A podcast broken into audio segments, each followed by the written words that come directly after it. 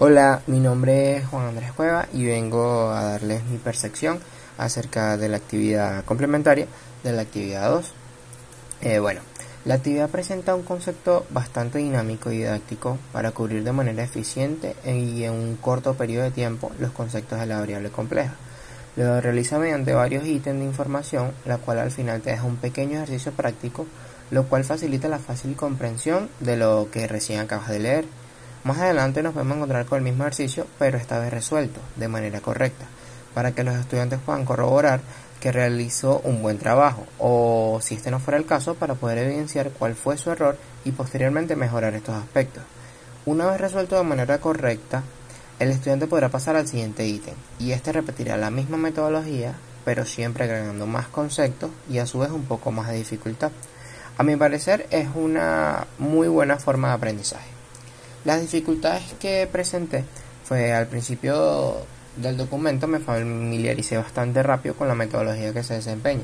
Iba resolviendo los ejercicios con facilidad, ciertamente se hacían un poco más complejos cuando adelantabas al siguiente ítem, pero en general la primera parte pude dominarla y entender en su totalidad las operaciones con los números complejos e imaginarios.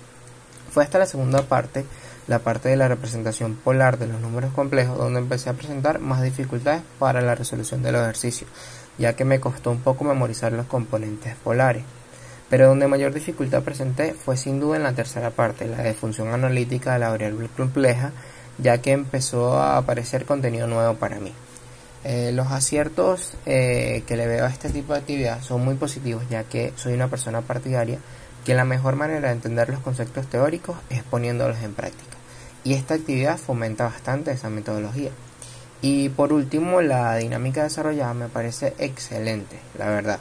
Ya como vengo haciendo mención desde el inicio del podcast, eh, me parece una manera muy didáctica y sobre todo muy fácil para entender un tema tan complejo. O sea, de verdad que no se hace para nada pesada la actividad y vas paso a paso, poco a poco. Eh, bueno, esto ha sido todo por hoy. Espero tengan un feliz día y muchísimas gracias por la atención. Hola, mi nombre es Juan Andrés Cueva y hoy les vengo a exponer sobre un artículo científico relacionado con el área de los fluidos. Eh, este artículo lleva por título Introducción a las ecuaciones de Navier-Stokes, eh, cuyos autores son el ingeniero Fernando Alfredo Manzano y el doctor Luis Joyantes Aguilar. En resumen, tenemos que las ecuaciones primordiales de la dinámica de los fluidos, conocidas como ecuaciones de Navier-Stokes, surgieron producto del francés constructor de puentes Claude Louis Navier y del matemático irlandés George Stokes. En inicio fueron logradas por el francés, en un tiempo en que no se comprendía realmente bien cuál era la física del caso que se estaba implementando. Por cierto, solo hizo fue cambiar unas ecuaciones ya existentes conseguidas por el matemático Euler y debido a la cual incluyesen las fuerzas existentes en medio de la molécula de los fluidos. Alrededor de 20 años más tarde, Stokes justificó las ecuaciones del ingeniero francés deduciéndolas correctamente. En este caso, las ecuaciones de Navier-Stokes no son más que una aproximación del medio constante, que sirven de modelo a una parcela de la verdad. Por ende, como modelo matemático renuncian a la categórica precisión que estos desempeñan podemos ver que hay una cantidad extensa de aplicaciones para estas ecuaciones, pero por lo general su uso es conocido en la meteorología, en la aeronáutica, en la hidráulica y muy peculiarmente en la angiología con la matematización del correr de la sangre. Mi, perspectiva para este resumen es que podemos notar en el artículo ejemplos muy fáciles y didácticos para entender el complejo concepto que nos proporcionan estas ecuaciones. Eh, como por ejemplo cuando hacían mención de agitar y girar una botella llena de aceite para posteriormente evaluar su comportamiento, que en este caso era un poco peculiar, ya que describían la trayectoria del aceite y cómo éste se comportaría al ser un fluido viscoso. Pero ahora, ¿qué sabemos sobre los fluidos incomprensibles que nos proporcionarán las ecuaciones de Navier-Stokes? Bueno, en este caso nos queda claro que un fluido viscoso actúa de manera incomprensible. Eh, al igual que pudimos notar que si la presión es constante, el fluido no acelera, se mantiene constante. Pero por el contrario, si, se le aplica presión, el fluido acelera hacia el área de presión más baja en este caso. También me pareció interesante el concepto donde nos dice que la presión en una cantidad infinita de partículas en un fluido puede causar singularidad. Curioso, ¿no? Eh, bueno, esto ha sido todo. Eh, espero que tengan un feliz día y muchas gracias como siempre por su atención. Hasta luego. Hola. Mi nombre es Juan Andrés Cueva y hoy venimos a hablar sobre un artículo científico de la hidráulica, el cual lleva por nombre El nacimiento de la hidráulica experimental, cuyo autor lleva por nombre Félix Riaño Valle.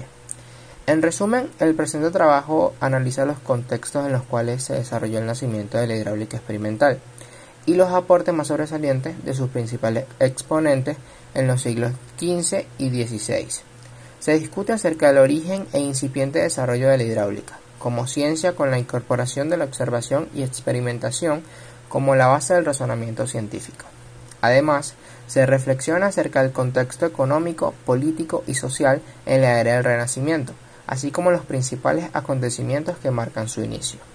Divulga los aspectos fundamentales de la vida y obra de los principales promotores de esta disciplina científica, Leonardo da Vinci, Galileo Galilei, Benedetto Castelli, Evangelista Torricelli, Edme Mariotte y Domenico Guglielmini. Eh, básicamente, eh, este artículo va, va a tratar sobre cómo evoluciona en sus inicios la hidráulica experimental, ya que en la Edad Media era estrictamente un arte, o sea, no existía una base científica y a la solución de los problemas se llegaba por aproximaciones y estas experiencias se transmitían de generación en generación. Los griegos logran unos pocos avances en el suministro de agua, pero existen pocas evidencias al respecto. Posteriormente los romanos lograron grandes aportes en el arte de distribuir el agua y fueron capaces de apreciar los efectos de la carga por elevación y presión, la pendiente y las pérdidas por resistencia que fueron recogidos en los manuscritos de Frontinus. Eh, también están los aportes de Arquímedes en hidrostática, pero esos aún tienen vigencia. Eh, pero lo malo, bueno, no lo malo, sino que lo que resta un poquito es que para esta época el dominio de la matemática alcanzaba solo aspectos de la aritmética. Si no es sino hasta la era del Renacimiento, cuando marca el comienzo de la expansión mundial de la cultura europea donde los portugueses y los españoles comienzan a viajar y esto esto produce el amplio movimiento de revitalización de la cultura europea ocurrió en los siglos XV y XVI que forma parte de la revolución científica. En este contexto nacen hombres como Leonardo da Vinci, la cual fue una de las figuras más fascinantes del Renacimiento, eh, también como Galileo Galilei, y científicos como Benedetto Castelli, Evangelista Torricelli, Edme Mariotte, Domenico Guglielmini, que sus aportes merecen todo el reconocimiento como fundadores de la hidráulica. Muchas gracias.